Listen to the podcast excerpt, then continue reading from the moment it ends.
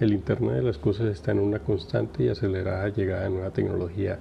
Cada día una innovación es generada, pero cada día también estas innovaciones son dispuestas al público de una manera democrática y cada vez más conectada. Con esto, en estos momentos se llega a un punto de ebullición alto donde se está a punto de llegar a una explosión de nuevos productos, nuevas tecnologías y cada día que van a estar al alcance de todos. ¿Qué es realmente Internet de las Cosas? Internet de las Cosas se denomina la tecnología que permite conectar dispositivos electrónicos a Internet para realizar un control o monitoreo en tiempo real. Básicamente se encuentra en la mezcla de hardware, software y telecomunicaciones para poder obtener esta telemétrica en tiempo real desde cualquier dispositivo móvil o una interfaz ya sea PC, tablet o un display con conexión a Internet. Para iniciar con el mundo del Internet de las Cosas, vamos a la historia. El término fue utilizado por primera vez por Kevin Ashton en 1999. Este profesor utilizó el término durante el RFID Journal. En dicha ocasión dijo, si tuviésemos ordenadores que fueran capaces de saber todo lo que pudiese saberse de cualquier cosa, seríamos capaces de hacer seguimiento detallado a todo y poder reducir de forma importante los costes y los malos usos. Sabríamos cuándo las cosas necesitan ser reparadas, cambiadas o recuperadas, incluso si están frescas o pasadas de fecha. El Internet de las Cosas tiene el potencial de cambiar el mundo, como ya lo hizo el Internet, o incluso más. Cabe resaltar que además de Kevin Ashton, otros científicos como Nikola Tesla y Alan Turing han estado detrás de la realización de la interconexión de cosas. En 1990, John Runke logró conectar una tostadora a Internet.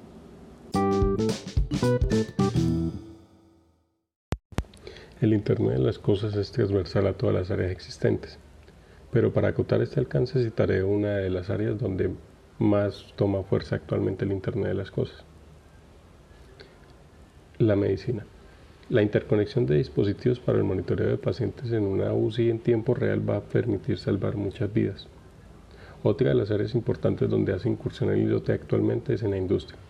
La integración de procesos en una planta de producción y generación de reportes en tiempo real. Esto sumado a la integración de tecnología como inteligencia artificial va a generar soluciones robustas. Otro de los campos importantes es la agricultura. Un sistema de precisión para la toma de mediciones climáticas va a permitirle al agricultor tomar decisiones en sus cultivos. En el hogar, la introducción a los interruptores inteligentes va a permitirnos no tener que levantarnos de nuestras camas para poder apagar la luz todas las noches y cómo funciona el Internet de las Cosas. Un sistema de IoT se compone a grandes rasgos de tres componentes. Primero es el hardware, que serían los dispositivos. El segundo sería el software, las aplicaciones o interfaces con las que estamos interactuando. Y el tercer componente sería el componente de comunicación, Internet, dispositivos de red, servidores o protocolos. Cuando conectamos un dispositivo, por ejemplo un termostato del IoT este dispositivo al encender se conecta al Wi-Fi del sitio. Luego empieza a tomar las mediciones del ambiente a través del sensor. Posterior a eso envía estos datos al servidor que puede estar en la nube o en un servidor local. Estas mediciones se hacen en tiempo real. Allí se procesan y se dispersan en tiempo real a las interfaces que se encuentren conectadas a este dispositivo. Todo esto pasa instantáneamente y desde cualquier parte del mundo. Herramientas para IoT. Para esto podemos encontrar infinidad de herramientas, pero centrémonos en herramientas específicas para tres componentes. El primero, el hardware. Podemos iniciarnos con un buen aliado como lo es Arduino. Este sistema de desarrollo es demasiado práctico y fácil de adquirir. Teniendo ciertas nociones básicas de lógica de programación, podremos empezar a hacer sistemas de control con esta herramienta. Esto se suma también al bajo costo que tienen las tarjetas, los sensores al igual que también se puede disponer en Internet de simuladores que van a permitirnos tener unas prácticas antes de adquirir la tarjeta. Por otra parte, en software, en esta línea podemos encontrar herramientas como Node-RED que nos facilitan la gestión de dispositivos conectados. Por otra parte, existen las plataformas cloud como AWS, Google Cloud o Azure.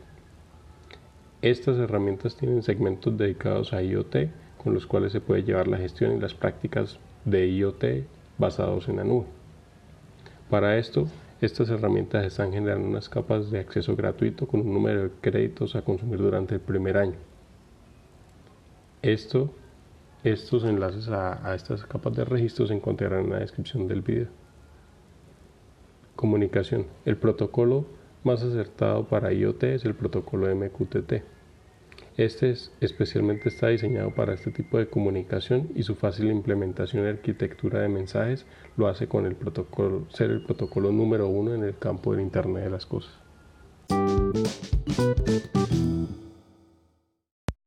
En este capítulo tendremos un invitado con un ramo de conocimientos específicos en este mundo del IoT.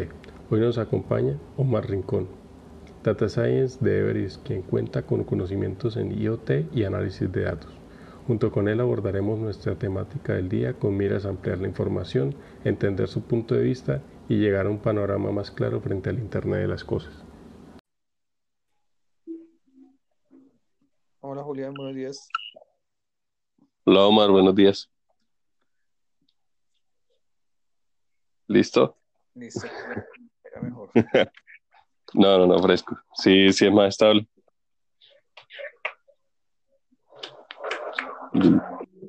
Listo, bueno. Entonces, un momentico.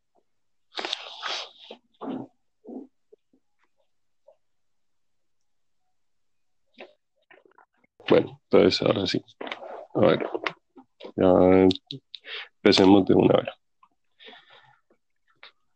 Hola Omar, buen día, ¿qué tal? ¿Cómo está? Muy bien, Julián, muchas gracias. ¿Cómo han estado? Bien, bien. Muchísimas gracias por aceptar la invitación a participar con nosotros en nuestro podcast. ¿Qué tal todo el día de hoy? Muy bien, Juliano. Gracias a ustedes por la invitación y pues, la idea es compartir eh, estos temas para que la gente empiece a adaptar eh, las tecnologías con, más, con más ganas. Perfecto, esa es la idea, que todos nos hagamos amigos y entendamos un poco más de la tecnología, cómo viene funcionando y cómo viene revolucionando el mundo el día al día de hoy. Bueno, para empezar, Omar, un ingeniero electrónico con 34 años, ubicado en, Bogotá, eh, ¿cómo nos puede resumir eh, en una frase de su concepción y de su experiencia qué es Internet de las Cosas? Eh, pues yo lo resumiría como, como conexión, eh, medición. Lo, resumiría así. Son tres, tres, tres indicadores bastante importantes eh, y muy característicos del Internet de las Cosas en, en cuanto a, conexión, monitoreo, seguimiento. son, son muy a lo que hace el Internet de las Cosas en su esencia, ¿no? Sí, de acuerdo. Eh, digamos que esto nos, digamos que nos, nunca antes, eh, eh, digamos que la tecnología nos había permitido poder medir un, no sé, medir, alguna magnitud física tan sencillo como, como, como lo hizo con esta tecnología. Antes, con la existencia de los PLCs y, equipos así, eran, digamos que muy costosos y muy, muy difíciles de acceder a, a ellos, ¿no?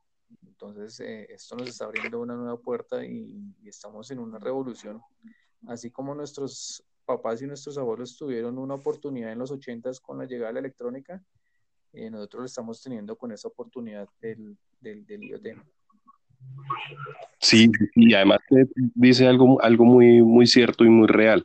Eh, prácticamente pudiésemos considerar que es como el empoderamiento de, del DC, a, grosso modo, porque pues, eh, como usted lo mencionaba anteriormente, el PLC ha estado muy ligado del, de, de, escenarios muy industriales. En cambio, con el IoT percibimos eh, escenarios muy cotidianos en los cuales podemos eh, llegar a implementar este nivel de, automatización como tal. Sí, de acuerdo. Además de eso, sumémosle también a que el acceso a la información eh, Internet nos ha facilitado ahora eh, ya cualquier persona que digamos que tenga eh, las ganas de, meterse a este mundo, pues la información está en Internet, ¿no? Sino buscarla y, llevarla a cabo, ¿no? Algo, algo muy fundamental para esta generación ha sido el uso de, del Internet. Y... Disculpe, se, se entrecortó. Eh, ah, no, no se preocupe. Eh, algo fundamental en, en, esta época o en esta generación ha sido el, el uso de, de Google. La, esta gran herramienta nos ha permitido investigar y llegar a, a adquirir nuevos conocimientos y creo que es prácticamente la ola sobre la que está surfeando eh, el, el, desarrollo de tecnología hoy en día. Nos, digamos que nos ayuda a democratizar la, la, educación y, y, el acceso a esta información. Antes, digamos que una persona eh, para acceder a ello tendría que haber estado en una, universidad y después de su, universidad haberse especializado en un tema como estos, ¿no? Ahora pues cualquier persona desde el colegio pueden ya empezar a, explorar estas tecnologías y, y pues a llevarlas a cabo. Sí, sí, es, es, bastante fundamental esa democratización de, de, la tecnología como tal que nos va a permitir tener desde el más pequeño hasta el más grande trabajando en, en IoT como tal. Eso, eso es un, futuro que nos aproxima bastante bueno frente a unas generaciones un poco más tecnológicas y, y cada día más hiperconectadas. Eh, ya pasando un poco más hacia, hacia la parte del campo laboral, eh, en su campo o en su experiencia, ¿cómo ha aplicado IoT a, a su pues, desarrollo o, a proyectos específicos? Para, para, ponerte en contexto, eh, yo hace un tiempo trabajaba en la, en la parte industrial, eh, conocí muchas líneas de producción eh, y pues en ese ambiente pues yo observaba los procesos y, y, y, y entre mí decía que, que sería bueno monitorear ciertas cosas, pero pues en ese entonces, te estoy contando hace más o menos unos seis años, eh, esto no, no, estaba sonando siquiera, eh, lo que había era PLC, entonces digamos que no, que no era una opción en ese entonces, ¿no? Eh, al día de hoy, eh, eh, pues yo tengo una, un emprendimiento que se llama Smart Synergy, en el cual lo que hago es monitorear líneas de producción. las líneas de producción, pues tú sabes que normalmente una empresa no quiere invertir mucho en, en tecnología, porque pues los, digamos que los PLS generaron esa, esa, ese pensamiento de que, de que la tecnología es costosa, ¿sí? Eh, pero ahora eh, con, el, con, es, con, esos equipos IoT ya uno puede llegar a monitorear eh, el motor de una planta, puede monitorear la temperatura de una, de una caldera, puede monitorear eh, un cultivo, eh, digamos estaciones meteorológicas, y ya con esto, con estos eh, equipos, ya digamos actualmente en ese momento estoy monitoreando eh, más específicamente cultivos, ¿sí? ¿Para qué? Para llevarlos a, un mejor rendimiento.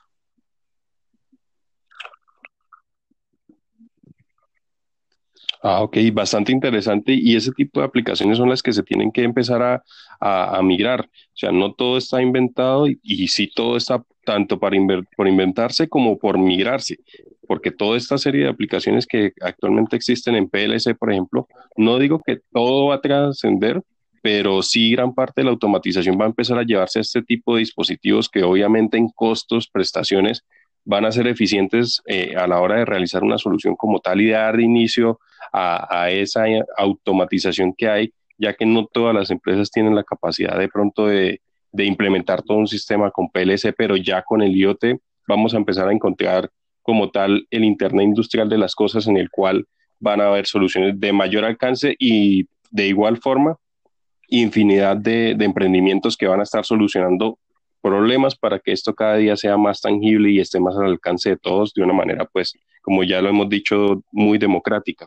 Eh, y también, por otra parte, 10 años de experiencia le aportan suficiente para poder contarnos todo esto que nos está contando en este momento.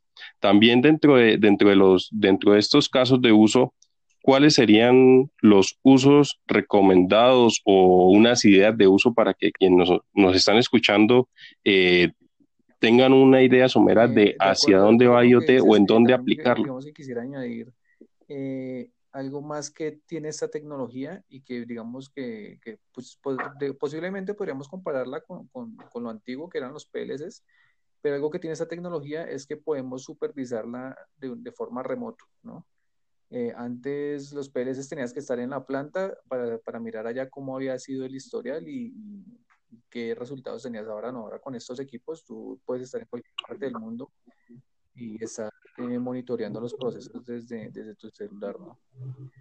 Eh, pues yo que te cuento desde, desde los 10 años que tengo de experiencia, pues esta tecnología lo que nos ha permitido es que es avanzar muy rápido en los desarrollos. Eh, hace, hace un tiempo cuando comencé con el tema de la electrónica, eh, digamos que era muy complejo a la hora de, de desarrollar un, un, circuito desde cero. Eh, tenía uno que investigar el, el microcontrolador más, más, específico para la tarea, desarrollar alrededor una, una, tarjeta con todos sus componentes externos para, para, que, para que funcionara correctamente el dispositivo Aparte de eso, las comunicaciones que tendrían que haber si quisiéramos haber hecho una conexión eh, por red.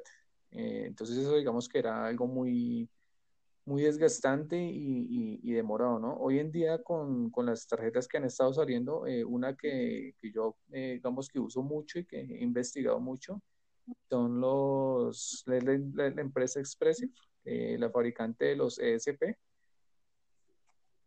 son unos dispositivos que hoy en día conseguimos ya las tarjetas de desarrollo y que nos permite ya ingresar de una vez en este mundo a, a, practicar, a hacer, ya digamos, a ver, eh, a ver nuestros, nuestras ideas funcionando, eh, que es algo que al comienzo en la electrónica era muy frustrante, ¿no?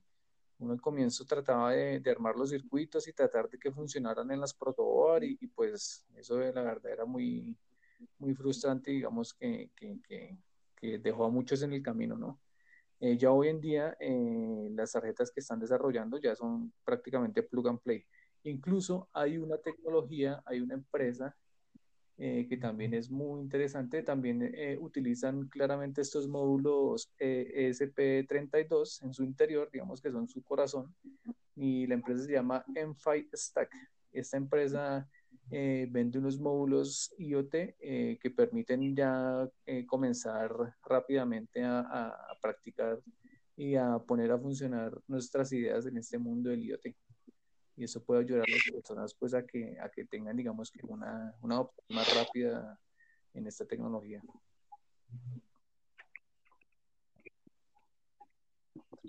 Claro, claro. Ahorita el, el, el, tema de la educación juega un papel importante en lo que va a ser el continuo desarrollo, a pesar de que en estos últimos años se ha venido viendo un, una orientación hacia, hacia todo lo que es la parte del modelo educativo y que más personas se vinculen al movimiento, pero a, partir de este momento empiezan a generarse también una serie de, de startups, de soluciones que van a facilitar esa adopción de la tecnología de una manera muy práctica y que esté realmente al alcance de todos. Una de, de las partes fundamentales que, que usted hace un momento mencionaba era la telemetría, ese, ese poder, esa omnipresencia que tiene el IoT es el factor potente y que nos lleva a otro factor que también nos va a, a, aportar bastante y es un complemento muy importante que precisamente en estos días estaba viendo que era el IoT, que es la inteligencia artific sí, de, de artificial aplicada a Internet de las cosas como tal.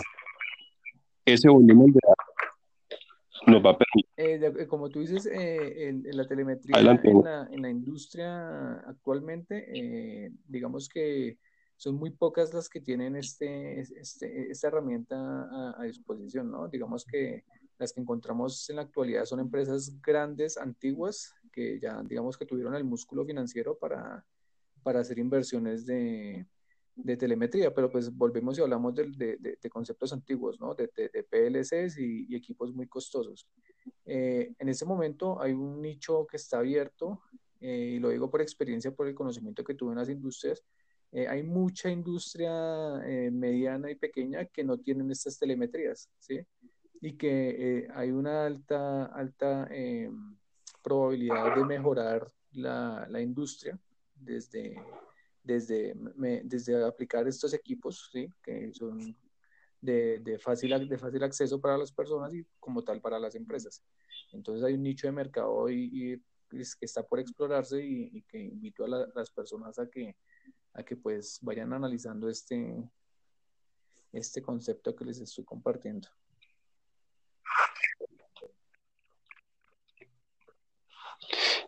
Claro, claro. Eh, Omar, en esa parte va un punto muy importante. ¿Cómo, cómo desde su experiencia, cómo le diría a su yo de hace 10 años inícese de esta manera. ¿Cuál es su consejo de cómo empezar en, el IoT para poder llegar a, obtener teniendo en cuenta todo el avance y todas las pues, facilidades que hoy, hoy, en día existen? 10 años, eh, le diría que aprendiera a programar en, digamos así, de, entrada a entrada, eh, a, programar en Arduino. Digamos que esa es como la, la primera puerta para poder programar estos equipos.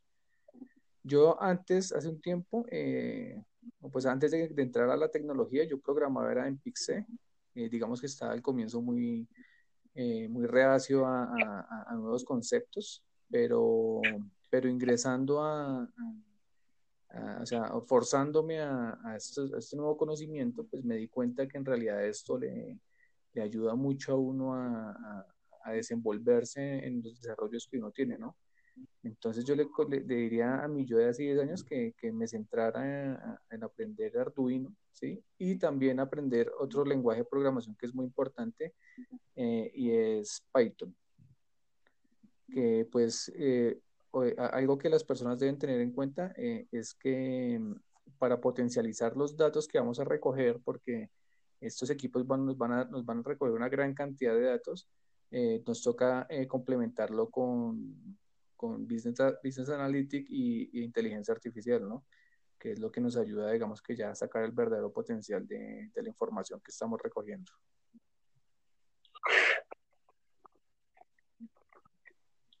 No, total, totalmente. En esa parte, usted lo ha dicho, Python es supremamente fundamental. Hoy en día hay muchas cosas orientadas a Python, sobre todo en la parte de data science. Y Arduino creo que es un ejemplo funcional de hacia dónde nos lleva y lo práctico que puede llegar a ser. Hace unos años, o incluso aún hay personas que de pronto tienen su concepto de que Arduino solamente se aplica en proyectos de universidades o en proyectos de, de aprendizaje, pero partamos de muchos ejemplos en los que se ha aplicado Arduino para desarrollar tecnología y que cada día se está haciendo más íntegro o hace más parte en el uso de nuevas tecnologías y que eso nos facilita y nos democratiza el poder generar nuevas soluciones y que cualquier persona que se dedique y tenga una voluntad hacia, hacia esto, un gusto, pueda empezar a generar soluciones innovadoras basadas en estas tecnologías que están orientadas a, hacer fácil los procesos y a adquirir cada día más, más adeptos a, este, este tipo de eh, tecnologías. Como tú dices, eh, hace un tiempo pues se pensaba que Arduino era solo tema de proyectos de, de la universidad, pero ya hoy vemos que la industria se ha volcado hacia, hacia esta herramienta que, que, pues en realidad le abrió las puertas a las personas para que, para que digamos que tuvieran un acceso más, más simple a, la programación, ¿no? Ya hoy en día encontramos muchos sistemas industriales que se programan en, en Arduino y, y pues que, que, en realidad es una herramienta muy poderosa. Yo que te, te, cuento de, la, de, de, de, lo que yo venía utilizando antes de, conocer Arduino, eh, facilita mucho la, la programación.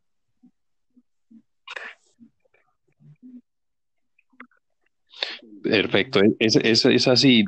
A propósito de cuando inicia eh, en este camino, ¿cuál fue su primer proyecto con el cual usted dice ingresé al IoT? O aunque probablemente en ese momento no, no, no dijo IoT, pero sí por lo menos desde visto desde, desde el punto de vista de hoy, usted dijo, eh, con este eh, proyecto me, inicié, me inicié en IoT. Comencé con un proyecto eh, tenía, estaba trabajando con unas tarjetas de, Arduino, Arduino 1 y, Arduino Mega, eh, y quería, quería comunicar la información a una plataforma, ¿no? Entonces yo al comienzo trataba de, hacer la conexión por, por Ethernet y, y bueno, cuantos shield me encontraba, yo trataba de, ponerlo a funcionar en eso. En esa exploración me encontré con, con, unos equipos que se llaman los ESP. Encontré el ESP, el ESP01, que es el más sencillito y me di cuenta que ese SP se podía conectar al Arduino. Entonces yo estaba en ese proceso. Cuando seguí investigando, me enteré de que el ESP, que, era un, que es un dispositivo realmente muy pequeño, el ESP01, si, si las personas quieren buscarlo por internet, van a dar cuenta el tamaño que es, eso junto a una, a un, a una Arduino Mega, pues digamos que, por, tamaño, por tamaño, pues uno no creería que, ese dispositivo pueda hacer lo mismo que el Arduino Mega, ¿no? Eh, pues, dependiente de la cantidad de pines que tenga, ¿no? Pero pues uno también puede programarlo y hacer que cumpla ciertas funciones.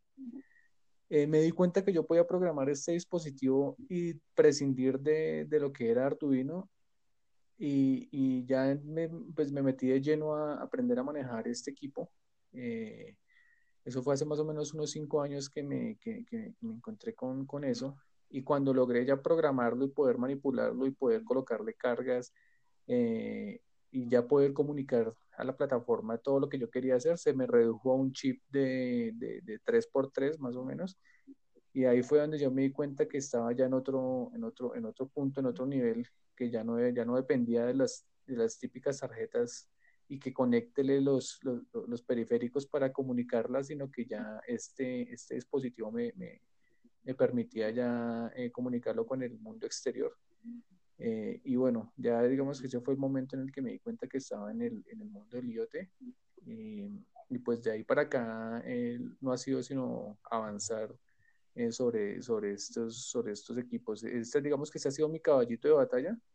Eh, estos dispositivos, digamos que permiten trabajos en altas temperaturas, en ambientes corrosivos. Yo los he tenido trabajando en, en plantas de producción de aceite, que son ambientes supremamente pesados, eh, y los equipos responden a, todas las condiciones en las que uno los ponga. Entonces, eh, digamos que esa es una, esa es publicidad no, no pagada, pero recomendaría, recomendaría de, de, eh, a las personas que, que, que utilicen los ESP, que son equipos hechos para ambientes duros y fáciles de, de manejar.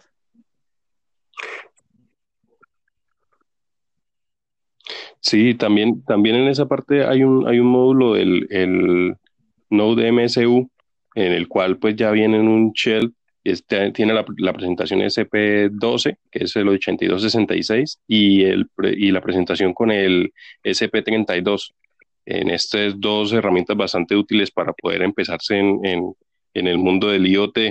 Eh, ya pasando a, a otro consejo, otro tip que usted le puede dar a, las personas, visto desde, desde, ya se ha hecho énfasis de pronto en lo que es la parte de, de hardware, viéndolo desde la parte de, de, comunicaciones como tal y de software. Bueno, se ha hablado de Python, pero puntualmente una interfaz que nos, nos permita inicializarnos en, en IoT y un protocolo que nos pueda llegar a funcionar para esas personas que están diciendo, listo, ya tengo un Arduino, ahora ¿cómo lo hago para que esto me llegue a, mi dispositivo, a mi celular? ¿Y, qué protocolo puedo eh, utilizar para, interconectar los dispositivos? Que se llama SPIC, eh, donde podemos encontrar muchos, eh, muchos, digamos que, programas que nos permiten ya de una vez acceder a, lectura de, sensores, de interfaz para poder, digamos que programar eh, los accesos Wi-Fi. Eh, digamos que es, una, eh, es, un, es, un, es, un, código que ya está como todo esto que es open source, pero que tiene algunos, algunos, algunas falencias que, que, sí se deberían trabajar, pero pues las personas se puede, pueden ir dando cuenta, digamos que para, comenzar, esto nos puede ayudar y ya después, ya cuando quieran hacer ya productos finales, eh, pueden hacer, digamos que ya sus propios desarrollos paralelos para complementar este código, ¿no? Entonces pueden encontrar en, en, internet SPI Easy, eh, ahí pueden encontrar eh, código para, para ya, como tú decías, empezar en este mundo del, del IoT.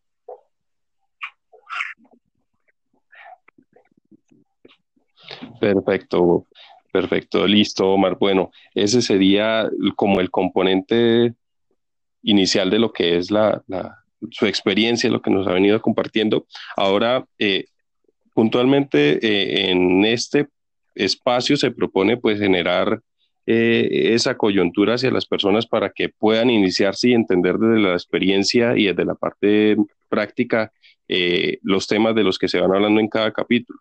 Eh, para usted o usted, ¿qué piensa de este tipo de espacios que se están generando a través de los, de los podcasts que, que han venido empezando a, hacer tendencia a nivel general? importante, pues eh, yo cuando, cuando, cuando pues, te hago la confesión, cuando escuché parte tuya eh, esa propuesta, pues yo de una vez me motivé porque Eh, hace un tiempo yo me propuse también hacer como una especie de, evangelización también en el tema de la inteligencia artificial, eh, porque, porque no nos podemos quedar mirando el tren de, de, la tecnología, ¿no? Y verlo pasar y no, y no, y no subirnos a, a esta revolución que está pasando.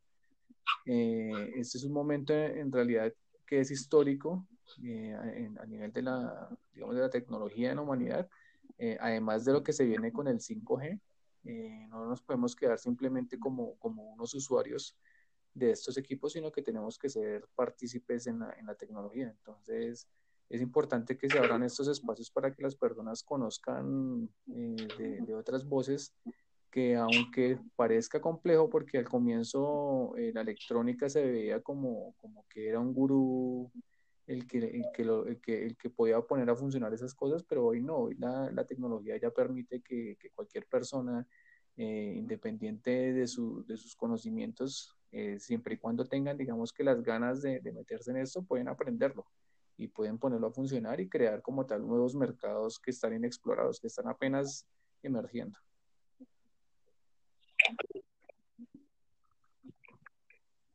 Perfecto, muchísimas gracias por, por ese, ese compartir ese conocimiento, esa experiencia y, como usted bien lo dice, pues ya es la tecnología hoy en día está al alcance de todos y, y cada día va a ser más democrática y más fácil de, de entender y utilizar y, empezar a, encontrar sistemas plug and play y que sean fáciles de, de, adaptar y que prácticamente cualquier solución sea adaptada en cuestión de, de horas, no de ahora como, como aún existen desarrollos a meses.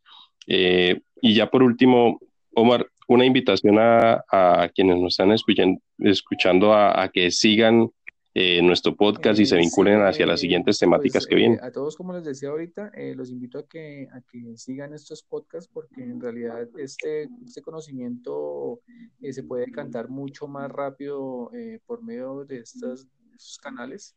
Eh, vamos a, pues por mi parte pueden esperar que eh, las personas no van a tener que comerse, digamos que todo ese camino que, que tuvo uno que, que, detrás de la investigación de, de, estos, de estas herramientas, ya van a tener un acceso más directo a, dónde, cómo y cuándo poder utilizar eh, estas herramientas tecnológicas.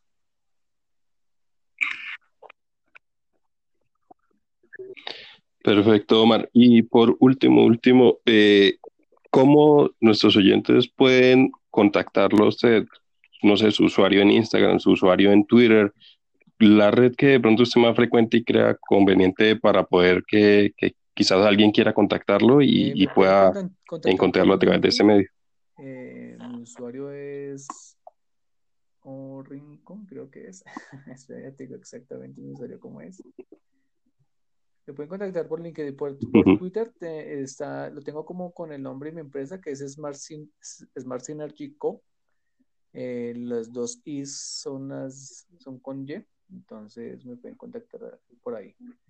Y pues por LinkedIn me encuentran como Omar Rincón o con mi correo oxander.gmail.com.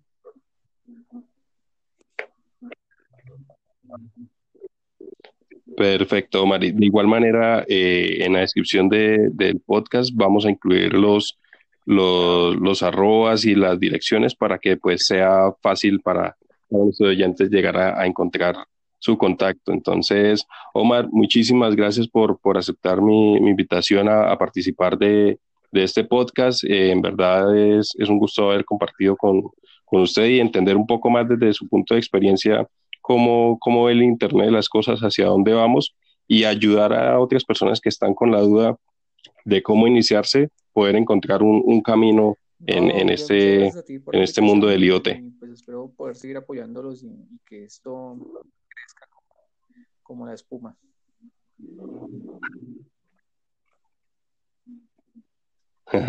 Listo, Omar. Muchísimas gracias. Entonces, eh, hasta acá hemos llegado en este capítulo en, en la sección de entrevista como tal. Entonces, buen día. Bueno. Listo, listo, Omar. Ahí ya quedó. Sí, no, igual, Siempre fue bastante nutrido. Programas que pueden salir de ahí. Eh, como te contaba ahorita, la, la tecnología esta del M5, sí. Stick, eh, Stack, se llama M5 Stack, te voy a compartir el link. Es una cosa supremamente interesante. Yo la verdad no me he comprado todavía un equipo de esos, pero así te cuento así a grandes rasgos, eh, son, son equipos CSP32 y ellos soportan algoritmos de inteligencia artificial, ¿no? Entonces, imagínate el potencial que hay detrás de, esta tecnología.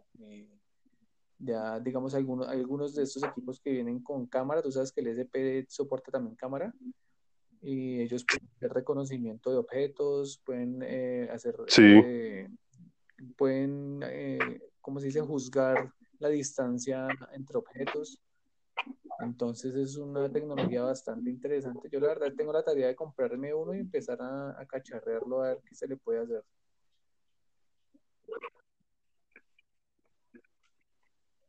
Sí, y, además que, pues, por lo que habla, está, está bastante práctico y, y más o menos cuánto, cuánto ronda el costo de, estos dispositivos. el más sencillito se llama el Atom. El Atom está el más sencillito está desde 8.95 dólares. Es bastante accesible y se pueden hacer. Ah, es, eh, bastante accesible. en esto, puede uno empezar a hacer eh, eh, programitas ahí sencillos para entender cómo funciona la tecnología, cómo, cómo es que uno, cómo coge una experiencia con, con el código. Y ya de ahí en adelante, pues ya aumentando el precio, también hay, hay equipos que, hay, hay, otros, digamos que periféricos que uno le conecta al bloque y puede empezar ya a manejar, a manejar cosas con, desde, un, desde un equipo de estos.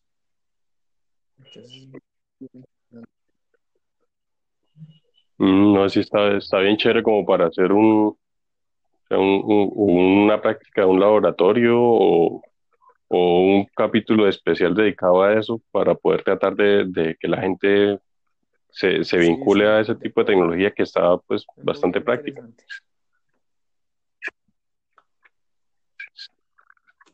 Sí, sí, sí. Sí, entonces. Mm, no, Omar, eh, en esa parte sí, sí le agradezco bastante el, espacio y la, experiencia, porque pues eso es, esperemos que, que, que el primero pegue duro y, la idea es seguir, seguir haciendo. Ahorita, pues, después de este quiero ver, no sé si, si de pronto, como ahorita la, la, coyuntura de todo el mundo es el 5G, con el, que las antenas nos van a controlar.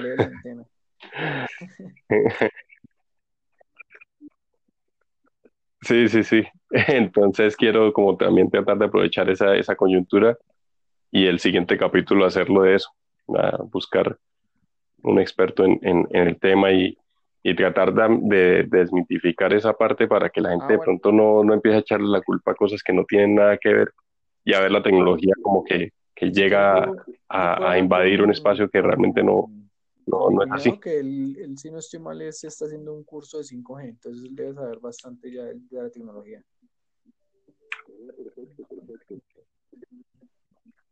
Ah, perfecto, perfecto, sí, sí, si tiene contacto, de una, de una, porque sí, sí me, me ahorra bastante el, buscar. De Raspberry, porque digamos, yo estoy complementando este tema del IoT con, con el Raspberry, ¿no? Porque eh, luego, con, luego te muestro. Sí, sí. Estoy, haciendo personal, eh, es, es el, la, la, captura de datos por medio de dispositivos IoT y también, obviamente, la toma de la toma de decisiones sobre un, sobre un proceso, pero ya eso es desde una Raspberry. Entonces, digamos que la unión de, de, distintas tecnologías es donde uno puede aumentar el potencial.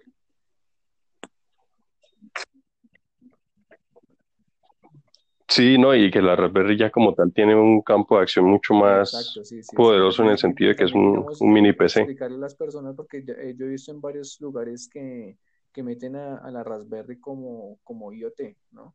pero pues la Raspberry no es, digamos que la Raspberry es robusta para algunos temas, pero no, es, no, no, no, es apta para ambientes corrosivos. Entonces, Sí, un, un, motor cerca y corta de una vez la, la, la señal, partiendo de que eso se alimenta pues técnicamente a 5 voltios como un celular. Hay gente que crea que, que la Raspberry es una buena herramienta, eh, pero pues eh, de por sí, sí sí es buena herramienta, pero no, no para esas tareas. Entonces también podríamos tocar esos temas.